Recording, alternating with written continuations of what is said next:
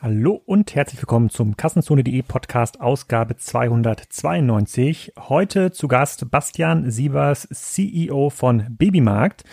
Babymarkt ist das Thomann der Babyproduktebranche online, würde ich sagen. Die haben zwar auch ein paar Filialen, aber im Wesentlichen ist es ein Pure Play Online-Unternehmen mit einem Lauf auf circa 200 Millionen Euro Umsatz in 2020. Wir reden darüber, wie dieser Markt funktioniert, ob es dort sehr dominante Hersteller gibt, wie sich die Kunden auch über Cross-Selling besser bedienen lassen, äh, woher das Wachstum eigentlich kommt und was äh, Bastian in Zeiten von Corona gelernt hat. Also ob es da gut war, einen starken Online-Shop zu haben und wie sie das ganze Thema bedient haben. Ich weiß, die meisten von euch warten jetzt händeringend auf äh, den Sponsor. Den habe ich in den letzten Folgen ja so ein bisschen ausgelassen. Aber in dieser Folge gibt es wieder ein neues Unternehmen, äh, was ich euch vorstellen möchte. Und das ist tatsächlich ganz spannend, äh, weil es ist ein Unternehmen, das im Bereich Consumer Electronic Online unterwegs ist. Da gab es in den letzten Jahren gar nicht so viel neue Anbieter und Abwechslung. Dieses Mal ist es uptodate.de. Ähm, das ist ein Anbieter, hinter dem der äh, die Versicherungskammer Bayer steht. Die steht also für Sicherheit und Qualität. Die haben relativ coole Marken, bieten ganzheitliche Lösungen an und schreiben sich dem USP ähm, Beratung und Service zu. Ja, also dort könnt ihr ganzheitliche Lösungen kaufen für zu Hause. Das ist jetzt auch wichtiger geworden, weil mehr Leute zu Hause äh, bleiben. Ähm, die helfen dabei, auch intelligente Lösungen zu finden für alle Lebensbereiche. Und als kleine Schmankerl obendrauf kann man mit dem Code UpToDate 15 einen 15% Rabatt auf ausgewählte Topseller-Produkte mitnehmen. Das sind über 100 Produkte in der Kollektion. Das alles findet ihr auf uptodate.de slash collections slash Kassenzone. Das verlinke ich auch nochmal in den Show. Ich habe mir jetzt auch mal angeguckt, weil es tatsächlich ja nicht so viele neue Anbieter gab und es ist wirklich ganz spannend, was sie da machen. Also alle Online-Händler oder auch Brancheninteressierte sind aufgerufen, sich das mal anzuschauen. Und äh, mit dem Rabattcode kann man auch das ein oder andere Schnäppchen generieren, aber auch ohne Code sehen die Preise sehr, sehr fair aus. Jetzt aber erstmal viel Spaß mit Bastian Siebers und Babymarkt. Hallo Bastian, willkommen zum Kassenzone.de Podcast. Heute mal wieder virtuell, dank Corona. Sonst hätten wir das äh, wahrscheinlich im Rahmen der K5-Konferenz in Berlin äh, aufgenommen. Sag doch mal, wer du bist und was du machst. Ja, hallo Alex. Ähm, schön, dass ich hier sein darf, auch äh, trotz Corona. Ja, ich bin Bastian, Bastian Siebers. Ich äh, bin 44 Jahre alt, äh, verheiratet, zwei liebe Kinder zu Hause äh, und ich bin so ungefähr seit 20 Jahren im äh, Digitalbusiness unterwegs, äh, mainly im E-Commerce und äh, seit fast sechs Jahren der CEO von babymarkt.de. So, es gibt ja verschiedene Anbieter von, äh, von Babysachen oder, äh, oder Kindersachen. Ähm, damit ist meistens vielen Leuten, wenn ich über diesen Markt spreche, den, äh, äh die verwechseln dann auch immer ähm, die verschiedenen Marken. Es gibt, glaube ich, noch äh, Baby One gibt's glaube ich, noch und noch so ein paar andere. Äh, Windeln.de ist, glaube ich, in der klassischen E-Commerce-Presse auch viel dis, äh, diskutiert worden. Kannst du mal so ein bisschen die Geschichte von Babymarkt ähm, erzählen, was ja mehrheitlich zu Tengelmann gehört, wenn ich da die Gesellschafterliste richtig interpretiert habe. Also vollkommen richtig interpretiert, ähm, auch was du so beschrieben hast, was äh, die Marktbegleiter angeht. Ähm, ja, der Babymarkt, ähm, den gibt es schon seit boah, mehr als 25 Jahren, hat äh, tatsächlich ähm, diverse Wandlungen wirklich durchgemacht. Ich glaube, in der äh, Konsequenz ähm, als Modell wirklich einmalig. Das heißt, äh, angefangen als gründergeführtes Unternehmen, damals mit einer Filiale in Dortmund. Albert Lüttgenau ist der Gründer gewesen. Der hat das Thema dann ausgebaut ähm, bis auf elf Filialen, hat dann vor 16, 17 Jahren gemerkt, boah, das Internet kommt auf und hat wirklich sehr konsequent dann seinen eigenen Online-Store aufgemacht. Erst eine Kleinigkeit auf eBay, dann den eigenen Store hat dann auf einen Schlag alle Filialen an Baby One verkauft und ist dann als Pure Play weitergegangen. Ähm, ist dann bis auf 30 Millionen gewachsen, Euro damals. Und das war so der Zeitpunkt, ähm, als Tengelmann und auch ich dann eben halt so ein bisschen auf den Plan gekommen bin. Das heißt also, ähm, wir hatten zu dem Zeitpunkt als Tengelmann, der Christian Winter und ich, wir haben die letzten zehn Jahre so das E-Business bei Tengelmann äh, prägen dürfen haben damals sehr großen Erfolg äh, mit dem Investment bei Zalando gehabt und äh, hatten so ein bisschen die Idee, hey, ne, das, was da mit Zalando geht, das könnte man doch irgendwie auch in Dortmund nochmal neu machen, in einem ganz anderen Umfeld, aber eben halt äh, mit dem ähnlichen Aufschlag.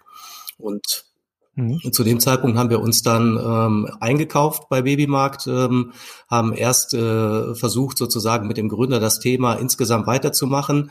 Äh, der Herr Lüttgenau, muss man vielleicht dazu sagen, der war zu dem Zeitpunkt aber auch schon mit 65 Jahren, äh, ich sag mal, in einem etwas fortgeschrittenen Alter. Also nicht der typische Gründer, so wie du das kennst jetzt aus dem E-Commerce, aber nichtsdestotrotz wirklich eine sehr, sehr geile Geschichte. Ja, und ähm, dann ist es so gewesen, dass wir äh, das Thema dann eben halt, äh, ich sag mal, angefangen haben, groß zu machen. Das heißt also, wir haben dann äh, das Thema äh, aufgeladen mit TV-Werbung, haben äh, Pro7 Sat1 als weiteren Gesellschafter mit reingeholt, haben ein neues Team reingesetzt und ähm, ja, vor knapp sechs Jahren eben halt ich als CEO übernommen und äh, liegen jetzt so aktuell bei 170 hm, Millionen und haben vor, die 200 Millionen dieses Jahr zu machen.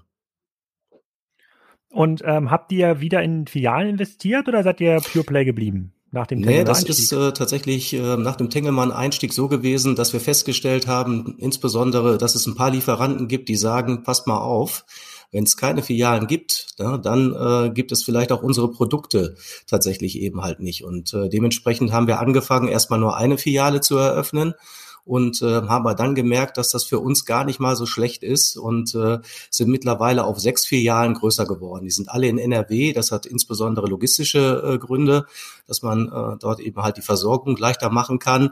Ich würde aber weiterhin zu 100 Prozent sagen, dass wir ein digitaler Player sind. Ich sage auch immer, wir sind ein Pure Play. Ne, für uns sind die Filialen ein ganz klarer Vermarktungschannel und jetzt nicht irgendwie, ähm, dass wir Multi-Channel, also das Wort ist sogar bei uns im Unternehmen, ja, verboten ist falsch gesagt, aber fünf Euro muss man schon ins Schwein geben, wenn man das mal jetzt irgendwie auch wirklich sagt. Ja, das finde ich gut. Das finde ich gut. Das begrüße ich, diese Entwicklung. Ja. Nein, aber dementsprechend, also, um mal vielleicht ein Gefühl zu kriegen, wir machen circa fünf Prozent des Umsatzes mit den Filialen, 95 Prozent sind digital. Hm. Und wie teilt sich dieser Umsatz in Europa auf? Äh, äh, ist das alles in, ist das alles Dach oder findet auch was außerhalb von Dach statt? Dann vielleicht auch unter anderen ähm, Domains. Wahrscheinlich ist Babymarkt in Frankreich, muss das ja wahrscheinlich ja, andere Namen sein. Ähm, wir haben insgesamt 14 europäische Online-Shops, das heißt also Deutschland plus 13 weitere. Ähm, wir sind eigentlich ja in fast jedem europäischen Land vertreten, also von ganz oben im Norden, Schweden, Norwegen, runter bis ganz in den Süden nach Spanien und Italien. Im Osten sind wir vertreten mit Polen und Tschechien und ähm, ja klar, Dachregion und alles weitere ist auch mit dabei. Ähm, die Umsatzverteilung ähm, ist ungefähr gut 50 Prozent ist das deutsche Online-Geschäft. Ähm, wie gesagt, fünf Prozent in den Filialen. Du kannst zehn Prozent, knappe zehn Prozent in China noch dazu nehmen und der Rest ist international. Hm. Und ähm, was ist die Ratio hinter dieser Internationalisierung? Es gibt ja, es gab ja schon viele Gäste bei Kassenzone und die haben dann immer gesagt, ja, Internationalisierung, da gibt es jetzt gar nicht solche krassen Skaleneffekte. Man muss die Marke dann in jedem Land äh, immer neu aufbauen. Klar gibt es bestimmte Logistik-Effekte. Ähm, ist das im Babybereich ähm, anders oder gab es dann, äh, äh gab es da vielleicht in zum Beispiel in Frankreich oder in Spanien ähm, einfach noch keinen anderen Anbieter, wo er gesagt hat, da müssen wir einfach rein, da gibt es so eine First Mover Advantage? Also was die Marke angeht, muss ich zustimmen. Die muss man natürlich eben halt in jedem Land separat auch tatsächlich wieder herstellen. Nichtsdestotrotz haben wir für uns festgestellt, dass eben halt in der Konsequenz ähm, es in wenigen europäischen Ländern wirklich eben halt Marktbegleiter gibt, die es eben halt äh, in ähnlich großer Form machen. Das heißt, also nehmen wir mal das deutsche Modell. Wir sind mit 100.000 Artikeln ungefähr dreimal so groß wie in Baby Walz, äh, sind auch äh, von der Tiefe der Sortimentierung viel breiter und auch tiefer aufgestellt, als das ein Amazon kann. Und äh, das gleiche Konzept tragen wir natürlich dann eben halt in die anderen Länder auch hinein. Mhm.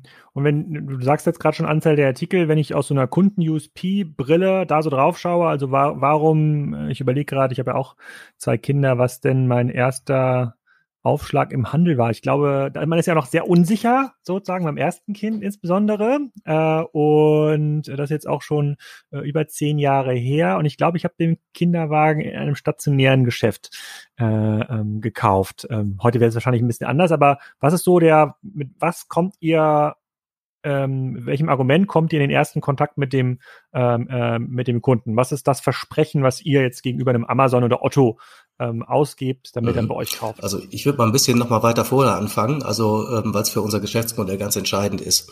Also die von dir genannte Kinderwagen ist ein Teil der sogenannten Erstausstattung. Das ist äh, quasi der Bereich, in dem ja je nach Kind zwischen 700 und 1000 Euro äh, eben halt äh, ausgegeben wird und man üblicherweise diese ganzen Sachen alle kauft, bevor es quasi äh, zur eigentlichen Geburt kommt. Ähm, auch da vielleicht mhm. äh, mal ein kleiner Blick in die Vergangenheit. Ähm, es ist so gewesen, dass kurz bevor ich gekommen bin, der Babymarkt zwar super wachstumsstark gewesen ist, aber man auch deutlich, deutlich eben halt das Ergebnis verschlechtert hat. Und das lag zu großen Teil daran, dass man das Windelmodell ziemlich kopiert hat. Das heißt, die Idee ist gewesen, äh, ich verkaufe dem Kunden Windeln ähm, mit vielleicht einem CPO von fünf Euro und ähm, schaff's dann über eine Customer Lifetime Value hinten heraus den Leuten einen Kinderwagen und einen Kindersitz zu verkaufen und dann werde ich ganz reich. So, und ähm, hm. jetzt hast du ja, glaube ich, gerade schon richtigerweise beschrieben, ne, wo der Fehler im System ist. Ne, nämlich, äh, du kaufst quasi die Adresse zu spät. Ne, die, äh, wenn du, wenn du Windeln kaufst, dann ist das Kind schon auf der Welt. Und ähm, die eigentlich wirklich spannenden äh, Tätigkeiten oder Käufe sind wirklich jetzt dann eben halt da schon raus. Und ähm, was wir gemacht haben vor sechs Jahren, waren das komplette Marketing, die Sortimentierung und alles drumherum eben halt neu aufzustellen und zu sagen, ne, wir sind die Nummer eins in der Erstausstattung. Ähm, alles, was du dort brauchst an Möbeln oder, oder Kinderwagen, Kindersitze, äh, ist bei uns eben halt alles da. Und was bei uns ganz entscheidend ist, dass wir wirklich eben halt so gut wie alles haben.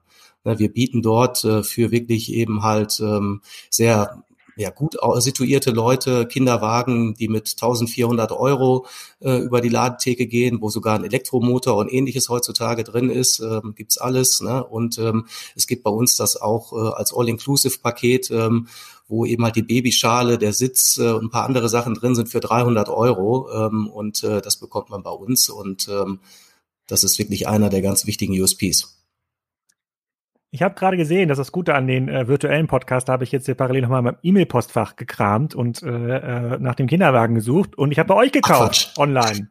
Und zwar, ja doch, im Januar 2010 habe ich bei euch den Teutonia Mistral S inklusive Vario-Tragetasche gekauft für brutto 538 wow. Euro.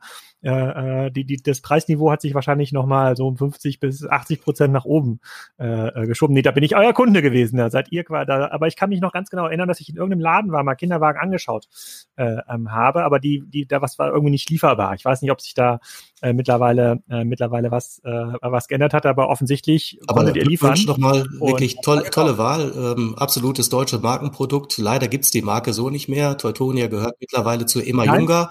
Ja. Emma Junga ist ein großer schwedischer Hersteller. Ähm, auch da, ich sag mal, merkt man einfach eben im Lieferantenumfeld hat sich dann eben halt auch einiges getan. Da gibt es gewisse Größeneffekte, die da greifen und ja, Teutonia ist da leider irgendwann auch unter die Räder gekommen. Kannst du mal ein bisschen was dazu erzählen, wie generell quasi die Markenstruktur in eurem Bereich ist? Äh, Im im Vor-Vor-Podcast hier von dieser Folge haben wir gesprochen zum Beispiel mit, äh, äh mit, äh, mit der Gartenhaus ähm, ähm GmbH und die haben erklärt, da gibt es eigentlich kaum Marken. Also du kannst wahrscheinlich jetzt aus dem Stegreif auch keine Gartenhausmarke nennen. Ähm, im, Im Kinderbereich ist es auch, glaube ich, anders. Da ist es so gefühlt, insbesondere bei den äh, bei den äh, Investitionsprodukten, ja, Kinderwagen, äh, Babyschalen und Co., also jetzt nicht Verbrauchsprodukte, da, da dominieren doch eigentlich Marken. Das wäre so mein naives Verständnis. Wie, nee, volle Zustimmung. Ähm, also das Thema Textil ist relativ markenfrei. Äh, das Thema Hardware ist äh, stark getrieben durch mittlerweile früher mittelständische äh, Marken, die jetzt aber auch in den letzten Jahren stark in Richtung Konzernstrukturen gewechselt sind. Ich glaube, ein gutes Beispiel ist der Cybex das ist ein, eine Marke, die in den letzten zehn Jahren sehr groß geworden ist, ähm, übrigens auch ein deutscher Gründer gewesen.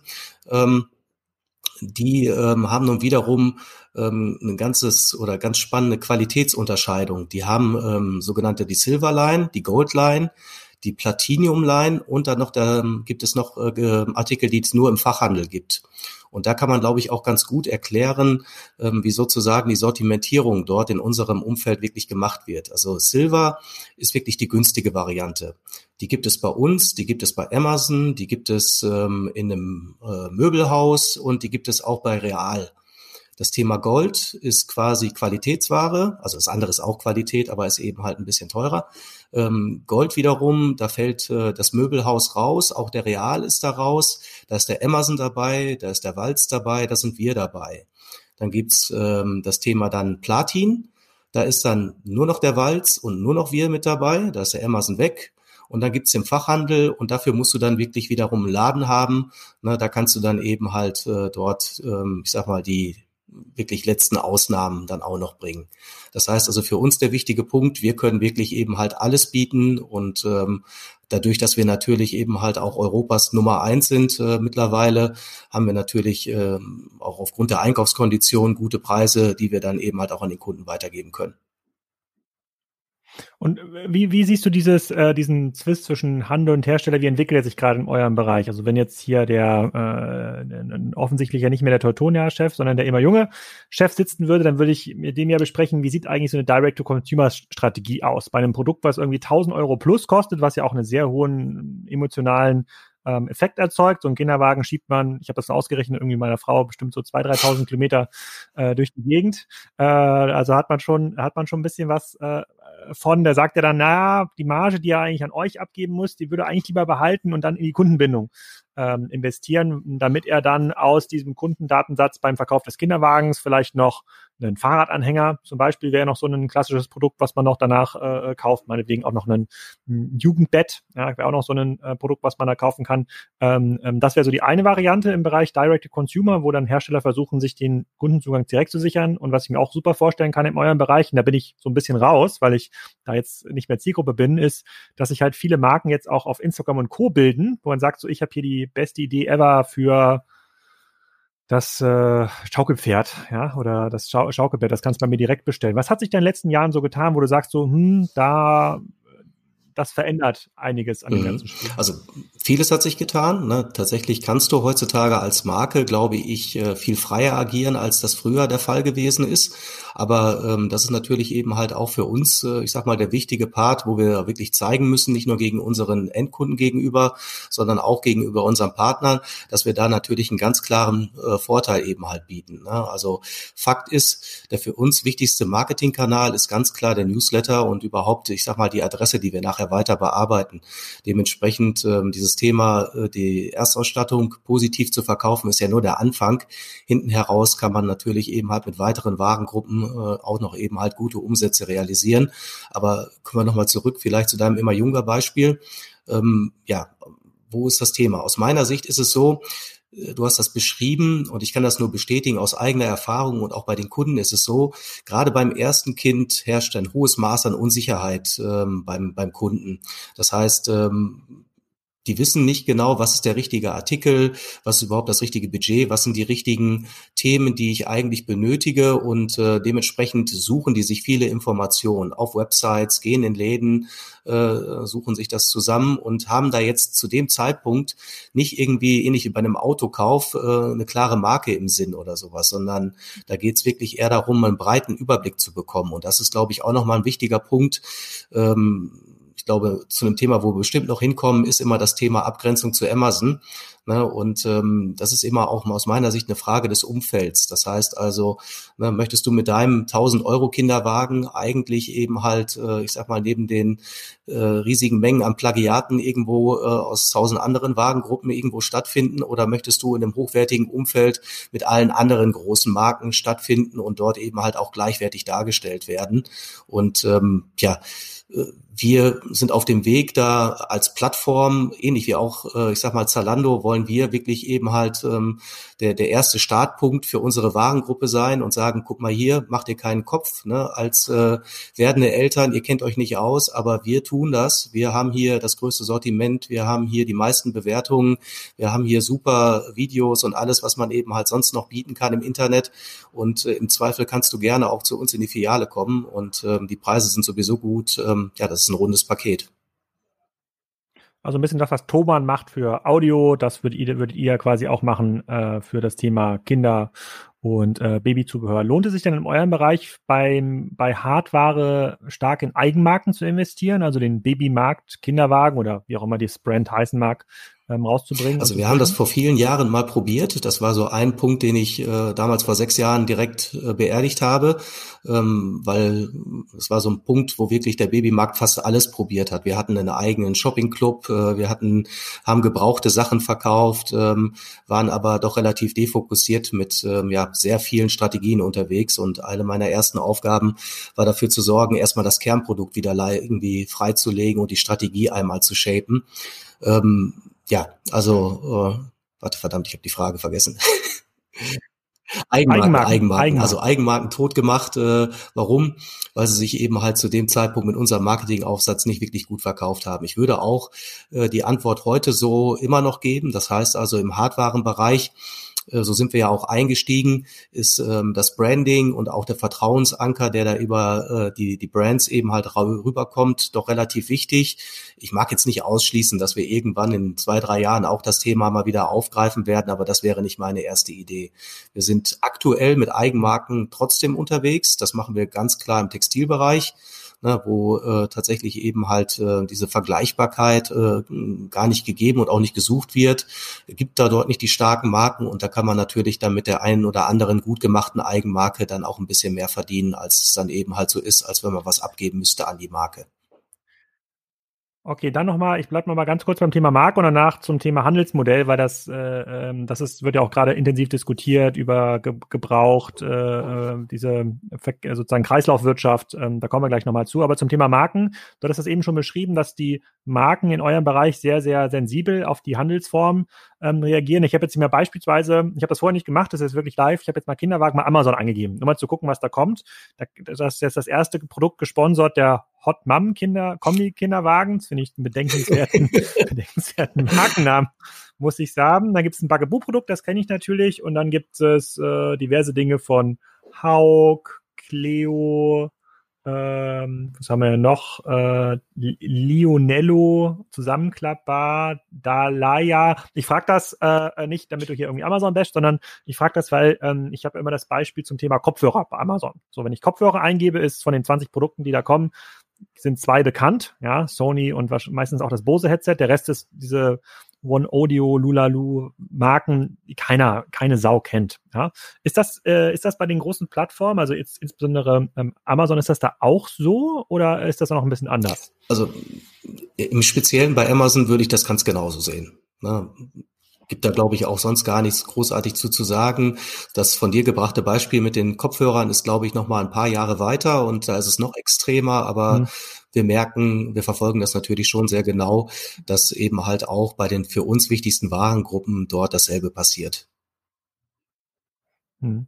Aber wie, wie, wie geht ihr denn mit dem ähm, also in dem Thomann-Podcast, den wir mit, den, mit dem äh, Sven aufgenommen haben, dem äh, VP E-Commerce von Thomann, das ist ja so, die Kunden kommen über ihr Hobby oder die Intensität ihres Hobbys, also die entwickelt sich immer weiter im Bereich Audio, wie ich jetzt hier im Bereich Podcast. Irgendwann weiß man schon ungefähr, was man für Mikro man haben will und äh, wie, dann, äh, wie dann so ein Aufnahmegerät aussehen muss.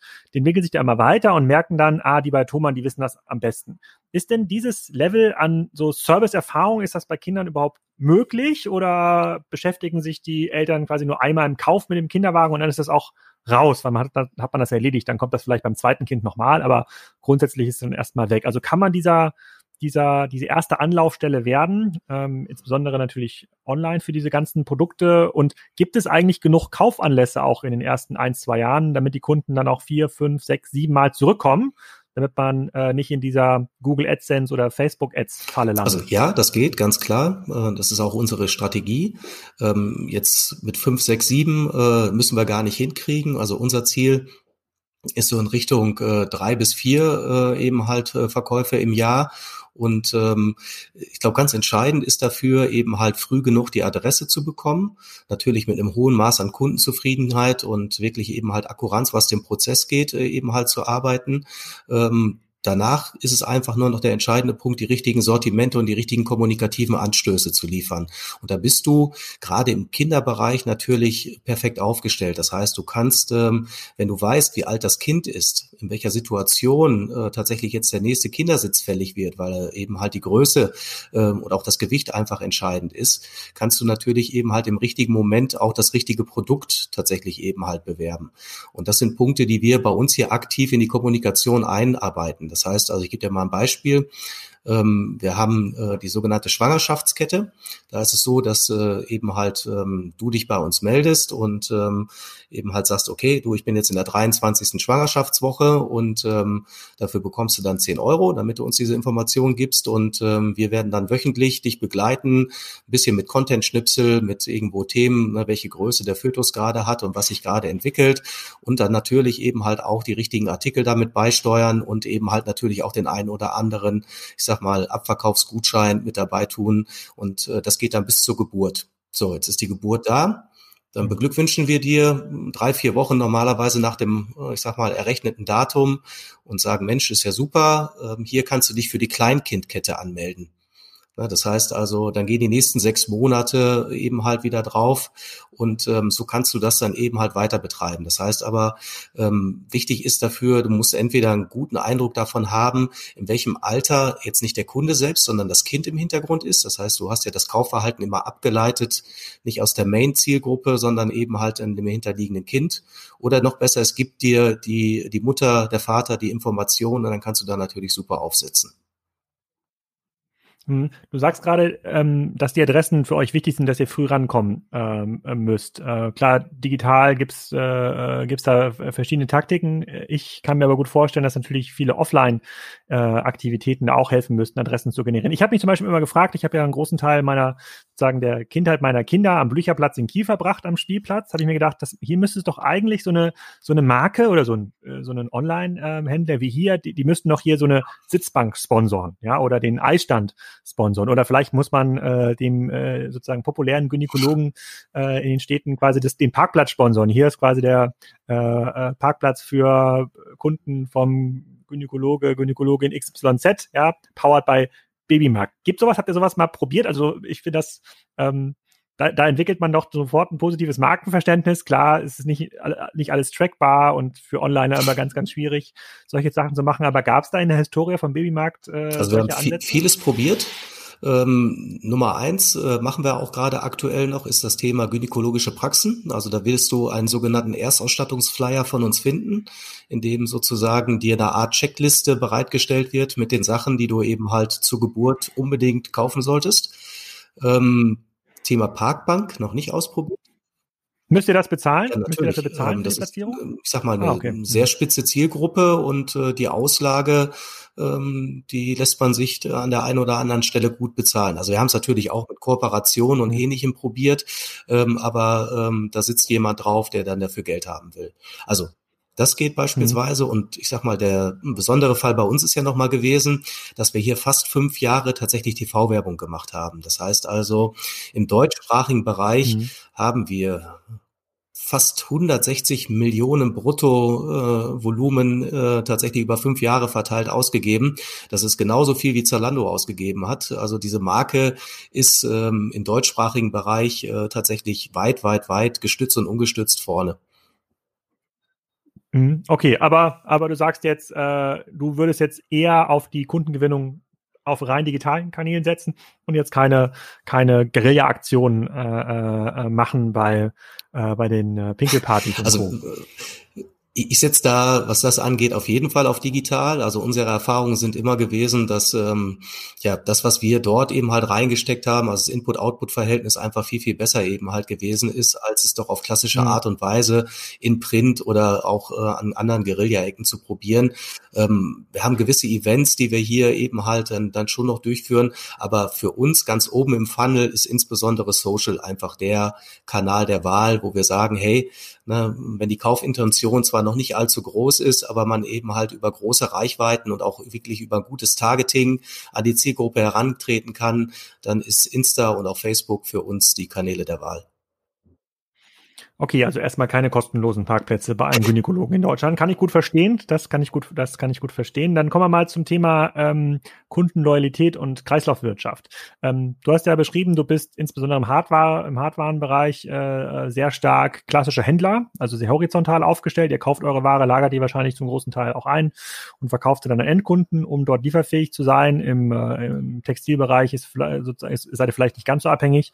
Ähm, aber im Hardware-Bereich hat sich in den letzten drei Jahren mit Groover und Co. sehr stark die Diskussion verschoben hinzu, wie kann man solche Investitionsgüter, und dazu gehört aus meiner Sicht auch ein Kinderwagen. Ich glaube, in dem Kinderwagen, den ich da gekauft habe, bei euch sind bestimmt sechs, sieben Kinder groß geworden und nur zwei davon sind mir zuzuordnen. Ähm, wie kann man, wie kann man dieses Problem oder die Herausforderung, den Kinderwagen dann bei eBay Kleinanzeigen äh, wieder zu verkaufen, wie, wie kann man daran aus eurer Sicht partizipieren? Oder lohnt es sich, so eine Art Miet-Leasing-Modell aufzubauen, bei der, äh, äh, bei dem ihr einfach ein anderes, ja, andere Lieferungen, andere Zahlungssystematiken einbaut. Also ist ein Thema, das wir, glaube ich, gefühlt alle anderthalb Jahre, äh, ich sag mal, uns mal wieder vornehmen und äh, für uns durchrechnen, uns die Frage stellen, ne, was äh, eben halt Kapazitäten, Ressourcen auch für Projekte und ähnliches angeht. Und in den letzten Jahren, ich glaube das letzte Mal vor einem halben, dreiviertel Jahr, sind wir wieder zu dem Thema oder zu dem Entschluss gekommen, es erstmal nicht zu tun. Also insgesamt kann ich das ja. nachvollziehen und habe auch keine, ich sag mal, saubere äh, strategische Erklärung dafür, warum sowas langfristig kein gutes, äh, kein gutes Thema sein sollte. Ganz kurzfristig äh, oder eben halt für unser jetziges Geschäftsmodell ähm, ist es aber so, dass wir sagen, wir haben noch so viele Potenziale, wir haben noch so viel, was wir für uns tatsächlich eben halt jetzt in dem Bereich oder drumherum eben halt für uns erschließen wollen. Dementsprechend äh, wird das Thema dann äh, wieder zur Seite gelegt, um äh, Sachen, ich sag mal, in dem Jahr auf Wiedervorlage wieder rauszuholen, um es dann wieder erneut zu prüfen. Hm, ja, ich, ich verweise immer auf diesen Podcast, den ich gemacht habe mit dem Gründer von äh, Bettdeck Discounter, die jetzt irgendwie auch äh, Boxspringbetten ähm, verließen. Die sind, nicht, die sind ein bisschen teurer als so ein Kinderwagen. Ist der Kinderwagen das teuerste Ausstattungsgerät äh, im Rahmen der also Erstausstattung? Die Möbel und der Kinderwagen. Okay, und verkauft ihr auch sowas wie Fahrradanhänger? Tatsächlich auch, ähm, ist auch ein, ich sag mal, gut wachsender Bereich. Und hat sich denn in den letzten Jahren da noch, äh, also ich, ich, ich habe die diese Hersteller für Babyzubehör, die habe ich immer als ähnlich innovativ empfunden äh, wie die Dienstleister im Bereich Hochzeiten. Da gab es immer noch was, was man in den Markt gebracht hatte, um da auch was abzurechnen. Hat sich in den letzten Jahren noch irgend so ein Trendprodukt entwickelt, von dem ich wahrscheinlich jetzt gar nicht, gar nicht mitbekommen habe, was jetzt aber alle jungen Eltern kaufen? Da muss ich jetzt aber auch mal nachdenken. Also ich habe so das Gefühl, die Produkte sind eigentlich weiterhin sehr ähnlich. Was sich verändert hat, ist eben halt, dass gewisse Gimmicks einfach oben drauf gekommen sind. Das heißt, der Kinderwagen, der mittlerweile elektrifiziert ist, das heißt äh, wirklich eben halt mit einem Antrieb, ähnlich wie bei einem Rasenmäher. Ne, du hast äh, das, die Möglichkeit, auch heute dort eben halt die Kinder zu wärmen. Du hast die Möglichkeit, dort den Musik vorzuspielen. Also dort passiert vieles. Ein Thema, das relativ stark in der Entwicklung ist, ist ähm, das ganze Thema Babyüberwachung. Das heißt also auch sicher Sicherheit. Viele Eltern haben äh, doch wirklich starke Ängste, was den plötzlichen Kindstod und ähnliches angeht. Und äh, da gibt es mittlerweile doch einiges an, an hm. technischem Inventar, um den Schlaf äh, zu überwachen. Also nicht nur die klassische Gegensprechanlage, sondern Video plus Herztöne. Ähm, also da hat sich, äh, ich sag mal, innovationstechnisch einiges getan. Ähm, Ansonsten würde ich sagen, ist das Feld recht ähnlich. Ich glaube, was ich wirklich eben halt nochmal feststellen kann, ist, dass es ähm, eine klassische Spreizung gegeben hat. Das heißt, es gibt mittlerweile einen klassischen Premium-Bereich für wirklich eben halt wirklich, ich zeige nach außen, dass ich eben halt auch einen sehr teuren Kinderwagen habe und eben halt auch ein Einstiegssegment, wo ich eben halt also die die sogenannte Bugaboo-Modi. Genau. Ne? Mhm. Oder ich kriege eben halt für, für kleines Geld, aber gute Qualität und äh, kriege dann wirklich alles aus einer Hand. Das ist so die andere Richtung, die auch ganz stark eben halt, ähm, ich sag mal, nach außen gegangen ist. Die Mitte ist so ein bisschen das, was wegbricht. Ne? Deswegen auch wahrscheinlich der Teutonia heutzutage nicht mehr das Modell der Wahl. Ah, okay. Das war damals, das war ein Mittel, das war, das war ein Mittel, Mittelprodukt damals. Äh, ich, ich habe mich das, ich, ich weiß, weiß ich gar nicht. Damals war der Bugaboo auch schon enorm teuer. Das war irgendwie so ein 1000 ja, Euro also äh, Produkt. Wenn genau, ich das der Bugaboo ist wie gesagt eher ein Lifestyle-Produkt und äh, jetzt der Teutonia äh, wäre jetzt auch ein Qualitätsprodukt. Ich hätte den jetzt mit einem Volkswagen in äh, Vergleich gebracht, während äh, der Bugaboo gefühlt, ähm, ja, was wäre der richtige Vergleich? Na, Audi ist gut. Ne? Ja, das schon, das schon, äh, das ist schon so ein Mercedes. Okay. Ja, zum, vielleicht nicht in der Funktion, aber in Preis. Äh, okay, vielleicht können wir noch mal ganz kurz auf die äh, Struktur von Babymarkt eingehen als Unternehmen. Also ihr als Online Pure Player plus die Filialen für die 170 Millionen Euro Umsatz, auf den ihr letztes Jahr ungefähr wart. Wie viele Leute arbeiten? Also wir sind aktuell knapp 500. Äh, davon sind ungefähr 100 in den Filialen. Wir haben ungefähr 100 Leute in der Logistik. Das heißt, wir machen äh, die rückwärtige Logistik, äh, sprich die Retourenmanagement und Reklamation machen wir selbst hier aus Dortmund. Die Vorwärtslogistik werden mit Dienstleistern aus Tschechien gemacht. Da dürften auch noch mal so 300 Leute quasi äh, für uns tätig sein. Und das heißt, die verbleibenden knapp 300 Personen verteilen sich auf die üblichen Abteilungen. Eine sehr starke technische Kompetenz mit fast 40 Leuten, ähm, einen großen Bereich im, im, im Sortiment äh, mit ja, gut 40 bis 45 Leuten, klassische Online-Marketing-Bereich, ein sehr großes internationales Team. Das heißt, wir haben hier ja, fast 35 Nationen unter einem Dach ist vielleicht auch nochmal ganz spannend. Das heißt also, die komplette Steuerung machen wir hier aus Dortmund mit Natives heraus. Also das französische Team sind Franzosen, das schwedische Team sind Schweden und ähm, ne, also das kannst du dann so durchdeklinieren. Ähm, dementsprechend sind wir hier ein kunterbunter Haufen. Ich habe ja zu ähm, Weihnachten einen Artikel auf Kassenzone veröffentlicht, äh, bei dem ich gesagt habe, wie entwickelt sich gerade dieses äh, Geschäft weiter vom klassischen Online-Shop über äh, Marktplätze bis hin zur Plattform und da auch nochmal ein bisschen erklärt, dass die Plattformen, die heute im Wettbewerb zueinander stehen, so eine Quote haben von ein, äh, ein bis ähm, zwei bis vier Millionen Euro Umsatz pro Entwickler. Ja, sozusagen der, die, die, die technischen Herausforderungen werden immer größer. Das kann Marktpersonalisierung sein, das mag äh, Aussteuerung von neuen Frontends sein, das kann aber auch die Babymarkt-App sein, mit der ich dann irgendwie mein äh, sozusagen das Überwachungsvideo ähm, äh, und die Herztöne mir anzeigen lassen kann. Ähm, ähm, sprich, in eurem Fall bei 200 Millionen, sagen wir mal, wir rechnen ein bisschen positiv, müssten eigentlich dann, ähm, müssten im nächsten Jahr dann schon 70 Leute in der IT-Abteilung ähm, sein. Siehst du die, ähm, siehst du diese Entwicklung ähnlich? Also wenn du dir überlegst, was sind die großen Wachstumsprojekte, was sind die großen, was sind die großen Stellschrauben, mit denen ihr noch hebeln könnt, liegt das bei euch im Bereich Technologie oder sagst du dann, nee, doch eher Eigenmarkenentwicklung oder also Einkauf? Also sowohl als auch. Tatsächlich ähm, ist das Thema Technik äh, wirklich für uns ähm, ja auch ein wirklich großer Erfolgsfaktor, sonst würden wir es auch gar nicht selbst machen. Ne, große Teile eben halt unserer agilen äh, Strategie fußen immer darauf, dass wir hier kompletten Zugriff eben halt äh, auf die eigenen Leute und dementsprechend äh, auch wirklich schnell reagieren können. Ähm, ja, 70 Leute, die würde ich nehmen. Ne? Wie du weißt, ist es nicht so einfach, tatsächlich insbesondere im technischen Umfeld die äh, genug gute Leute einstellen zu können. Also wir sind da auch immer auf der Suche. Mit der richtigen Technologie äh, fliegen die Leute so? zu. Ja. ja, das ist so, ja. Das sagen, das bestätigen mir eigentlich, eigentlich alles Spriker okay. immer wieder. Also ähm, faktisch, äh, glaube ich, machen wir hier auch einen ganz guten Job und äh, ne, sind, wie gesagt, an der Stelle ähm, hier im Ruhrgebiet natürlich auch immer auf der Suche. Aber ähm, was für uns die Begrenzung auch in den letzten Jahren immer gewesen ist, ist der Platz. Das heißt also, ist vielleicht auch nochmal ganz spannend, weil das ist so gerade mein Lieblingsprojekt für dieses Jahr. Wir ziehen dieses Jahr noch um. Wir haben die Hauptverwaltung aktuell ja in Dortmund und wir ziehen nach Bochum ähm, ist eigentlich eine ganz coole Geschichte, weil wir dort in die alte Opel-Hauptverwaltung reinziehen. Das heißt also, das äh, große Opel-Werk, was mal in Bochum gestanden hat, äh, da ist nur die Hauptverwaltung von stehen geblieben. Wenn du das mal äh, googelst, äh, du wirst das Gebäude kennen. Äh, das war auch ganz oft in den Tagesthemen. Und ähm, ja, das äh, wird unsere neue Heimat und da siehst du, Industriewandel und digitaler Wandel par excellence. Also früher ist da mal Kohle abgebaut worden, dann gab's Autos und äh, jetzt äh, geht der größte E-Commerce-Player des Ruhrgebiets nach Bochum und da haben wir dann auch genug Platz, um die nächsten 100 Leute unterzubringen. Ich habe hier gerade gegoogelt. Das ist so ein Gebäude, wo so ein, ein halbrunder Eingangsbereich äh, genau. vorne dran gebaut so eine ist, oder? Eine, so eine Rotunde ist davor mhm. und äh, na, das Ding äh, ist, wie gesagt, eigentlich im Ruhrgebiet, äh, kennt das jeder und äh, das wird jetzt ähm, hoffentlich in Richtung Ende August unsere neue Heimat. Äh, man muss ja mal sehen, Corona, äh, ne, derzeit frage ich mich echt, äh, warum ich mir dieses Projekt quasi angetan habe, in Anführungszeichen, weil äh, wir für 16 Jahre äh, das Ding da gemietet haben. Also das soll wirklich äh, lange, lange Zeit für uns dann eben halt auch der richtige Ort sein, aber das ist gefühlt noch ein bisschen entfernt.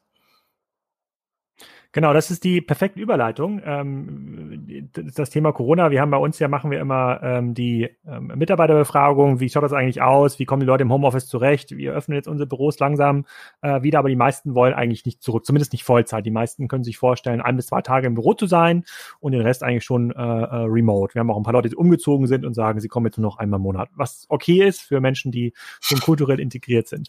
Ähm, und äh, vielleicht kannst du das mal zum einen auf das, äh, auf tatsächlich die Notwendigkeit vom Platz äh, erzählen, weil ihr seid ja ein digitales Business, also ihr könntet natürlich auch relativ stark remote ähm, arbeiten. Das gilt jetzt weniger für die Leute, die in der Logistik äh, äh tätig sind. Ähm, aber grundsätzlich könntet ihr das.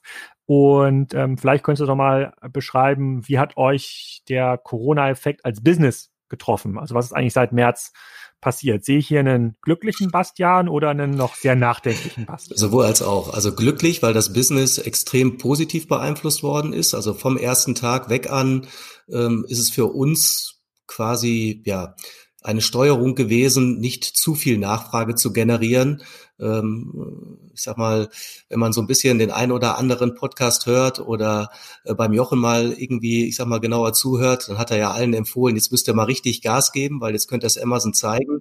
Ne, ähm, mhm. Faktisch vergisst ja. er äh, an der Stelle natürlich, äh, dass die Anzahl der Pakete, die man dann auch rausbringen muss, in irgendeiner Form durch die operativen Systeme auch geschafft werden müssen. Also wir äh, haben von einem Tag auf den anderen tatsächlich eben halt haben die Situation gehabt und die war sehr, sehr positiv, dass wir wirklich eben halt logistisch alles quasi aus den, äh, ich sag mal, bestehenden Ressourcen rausgeholt haben und ähm, haben hätten wahrscheinlich eben halt noch mehr verkaufen können, weil zu dem Zeitpunkt ja die Geschäfte zugewiesen sind. So, jetzt sind die Geschäfte insbesondere in unserem Bereich so nach sechs, sieben Wochen dann wieder aufgegangen und ähm, wir sehen weiterhin, äh, dass eben halt die Nachfrage immer noch sehr hoch ist. Also wir merken einfach, dass ähm, viele Leute sich immer noch schwer tun, damit äh, in äh, Filialen zu gehen oder überhaupt Spaß am Shoppen zu haben und äh, dementsprechend ähm, von der Couch aus, wenn die richtigen Informationen vorhanden sind, äh, ist das Thema, ich kaufe mal einen Artikel für 700, 800 Euro überhaupt kein Thema mehr heutzutage. Also von daher mhm. für uns ähm, wirklich ein riesiger Kickstarter nochmal gewesen. Äh, ich habe äh, meinem Gesellschafter vor zwei Wochen hat er mich gefragt, Mensch, was hat uns das gebracht? Ich habe gesagt 18 Monate. Ne? Also die sind wir quasi mit einem Sprung nach vorne gegangen. Ah, okay, das, das ist konkret. Also auch ein guter Titel für den Podcast. Das liegt falsch. Ja, ja aber nee, du hast recht, das haben auch andere beschrieben. Das hat ja auch der Gartenhaus GmbH geschrieben, der könnte wahrscheinlich irgendwie Millionen Pools verkaufen, aber A, braucht erstmal Leute, die Gartenhäuser und Pools irgendwo hinfahren. Das sind ja auch sehr sperrige Produkte, da habt ihr noch ein bisschen einfacher und das dann irgendwie äh, ähm, aufbauen. Und das ist ja kein virtuelles Produkt. Das stimmt schon.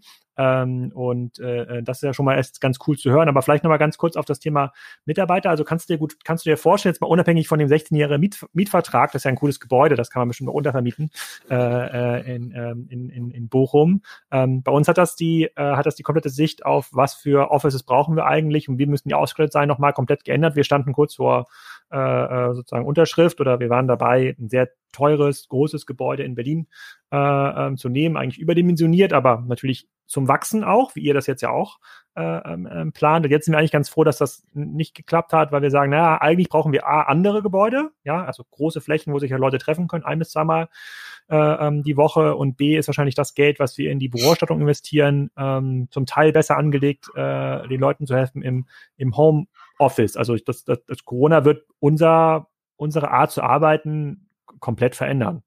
Also ich Wie bin da komplett bei, bei dir. Ähm, vielleicht noch mal 13 Wochen zurückgeblickt. Ähm, ich kann mich erinnern, dass ich irgendwie freitags ins Wochenende gegangen bin. Das war das Wochenende, wo es hieß, dass jetzt die Schulen äh, tatsächlich eben halt zugemacht werden. Und da haben wir als Geschäftsführung hier innerhalb von zwei Tagen äh, tatsächlich entschieden, weil insbesondere auch bei uns im internationalen Umfeld äh, jetzt nicht die ersten Krankheitsfälle kamen, sondern es kamen viele Leute aus Skiurlauben wieder. Wir haben ein eigenes italienisches Team. Die hatten noch eine italienische Hochzeit. Dann hieß es, okay, das komplette ah. internationale Team bei der italienischen Hochzeit mit dabei und äh, also ähm, wir haben innerhalb von zwei Tagen von ja knapp 300 Leuten, die im Office waren, äh, 290 tatsächlich ins Homeoffice gepackt und ähm, das hat vom ersten Tag an super geklappt. Also wenn du mich vorher gefragt hättest, wird das gut gehen, hätte ich äh, da nicht drauf gewettet, dass das so wirklich gut klappen würde. Aber ihr wart auch schon vorbereitet beim Thema Zoom, Microsoft Teams oder was immer ihr eingesetzt hat. Infrastrukturell, äh, Laptops für alle Mitarbeiter ist ja auch ein großes Problem gewesen. Das stimmt. Also viele Sachen, äh, die dafür benötigt wurden, hatten wir tatsächlich eben halt schon in der Verwendung, aber natürlich nicht in der ja, täglichen Verwendung, so wie es dann eben halt notwendig gewesen ist. Laptops auch nicht. Ähm, wir arbeiten hier mit Citrix. Ich weiß nicht, ob du das kennst. Das ist, ähm, ich sag mal, ja, das, äh, das, das habe ich in schlechter Erinnerung noch von, äh, von Otto damals, ja. Okay. ja. Aber das hat sich, das hat sich technisch also, bestimmt also, deutlich. Und es hat eben halt auch gewisse Vorteile. Das heißt also, wenn du einen internetfähigen PC hast, kannst du von jedem Ort der Welt, also auch von zu Hause, jederzeit auf alle Laufwerke hier in der Firma zurückgreifen, mit allen Programmen arbeiten und äh, brauchst dafür keinen Laptop. Das heißt also, jeder hat eigentlich irgendwo privat auch ein Ding zu Hause stehen gehabt, so dass wir wirklich, ohne dass wir jetzt anfangen mussten, uns irgendwie auch noch wie die letzten, um die Hardware zu kloppen, weil es gab ja dann einige Firmen, die versucht haben, dann noch kurzfristig Laptops zu bekommen, konnten wir das dann alles sozusagen von zu Hause regeln und äh, das war wirklich von einem Tag auf den anderen möglich. Nochmal zurück zu deiner Frage, wie wird das denn zukünftig alles sein?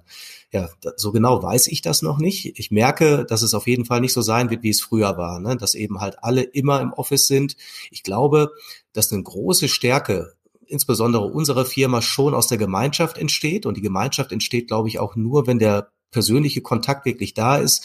Ich hatte das ja beschrieben, ne, über, über 30 Nationen unter einem Dach. Wir haben, glaube ich, ein Durchschnittsalter von 27. Ähm, wir sind da wirklich eben halt ein sehr munterer Haufen. Und ich glaube auch, dass das so gut geklappt hat mit der Arbeit untereinander und auch der Kommunikation ist dessen geschuldet, dass man sich so gut kennt. So, und ähm, ich merke, wo klappt das nicht so gut? Neue Mitarbeiter auszusuchen ist schwieriger geworden. Neue Leute einzuarbeiten ist schwieriger geworden. Ne? Und und ich glaube auch, äh, dass irgendwann gewisse Fliehkräfte einfach ähm, ja auch in eine Firma oder ein Unternehmen ergreifen. Und deswegen ist es schon für uns wichtig, ähm, ja, wieder zurückzukehren, irgendwo eben halt in diese gemeinsame Heimat, die wir mit diesem neuen Standort haben. Aber ich glaube, dass wir das ganz stark mit Flexibilität aufladen werden. Das heißt also, dass man sagen kann, Mensch, äh, es gibt da kein kategorisches, äh, nee, das geht nicht oder äh, das machen wir jetzt immer so, aber dass man tatsächlich da als Mitarbeiter im Austausch äh, eben halt auch ganz klar diese Möglichkeiten jetzt viel, viel stärker benutzen kann. Mhm.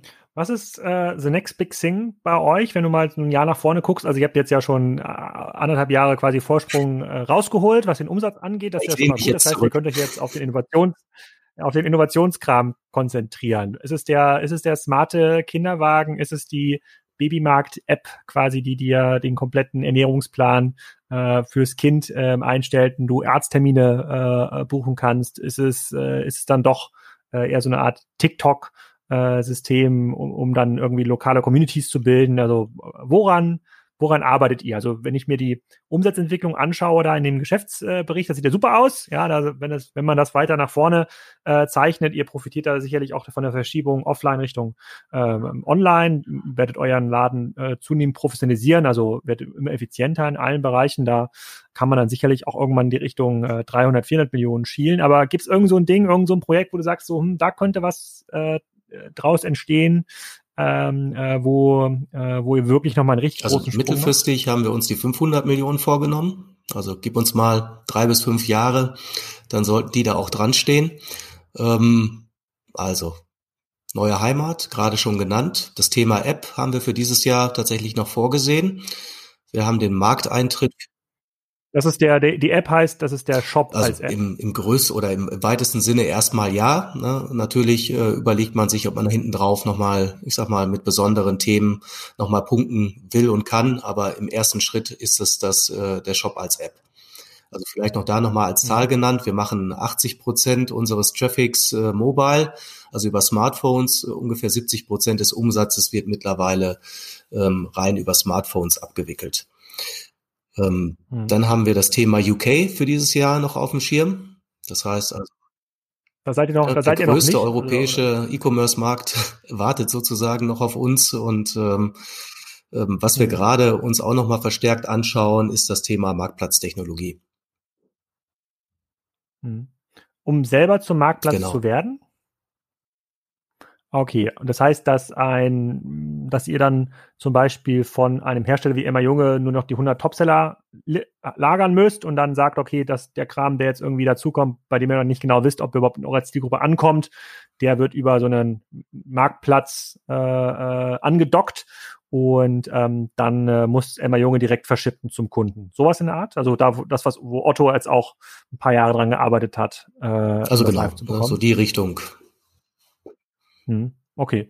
Ja, ja, macht Sinn, also insbesondere im eurem Bereich, um dann auch äh, neuere Marken einfach einen Einstieg zu, äh, äh zu erlauben, ähm, wo vielleicht eure Einkaufsabteilung sagt, nee, das Risiko wollen wir uns noch nicht geben. Wir wissen gar nicht so, äh, wie schnell sich das, äh, wie, schn wie, wie schnell sich das äh, ähm, dreht. Ähm, da hätte ich auch den einen oder anderen Lösungsanbieter, Lösungsanbieter für dich, müssen wir nach dem Podcast nochmal äh, besprechen, äh, besprechen.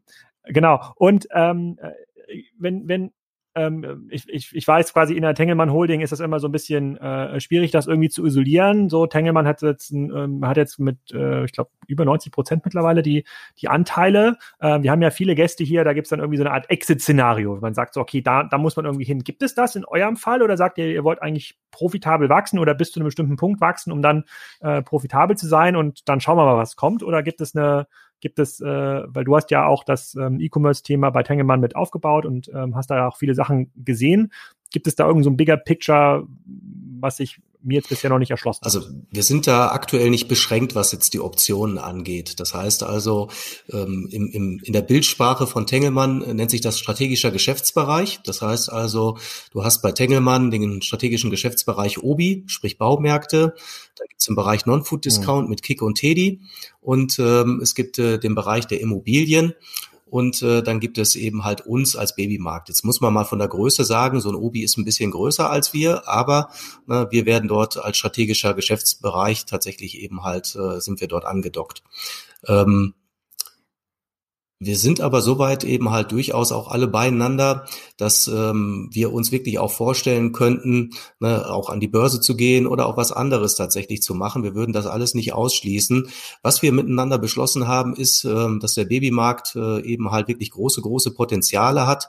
Na, der Markt, um mal auch dort nochmal eine Zahl zu nennen, wir liegen da in Europa ungefähr bei 70 Milliarden Euro. Ne, das heißt also mit unseren 200, äh, da ist noch äh, wirklich ein bisschen Platz nach oben. Selbst mit den 500, die wir da mittelfristig eben halt anstreben, haben wir da auch noch ein bisschen was zu gehen. Ne? Also 70 Milliarden, wenn man mal quasi eure 100.000 Artikel irgendwie äh, anschaut und sagt, so das ist euer Sortiment und das hochgerechnet auf den gesamten europäischen Markt, während diese Art von Artikel äh, zum Umsatz von 70 Milliarden führen in Summe genau. pro Jahr in Europa. Okay. Und dann, äh, 17, dann wäre Deutschland wahrscheinlich davon äh, deutlich über genau, 10 Milliarden. So Richtung 15, 16. Hm, okay, ja, okay. Also es gibt noch Wachstumspotenzial.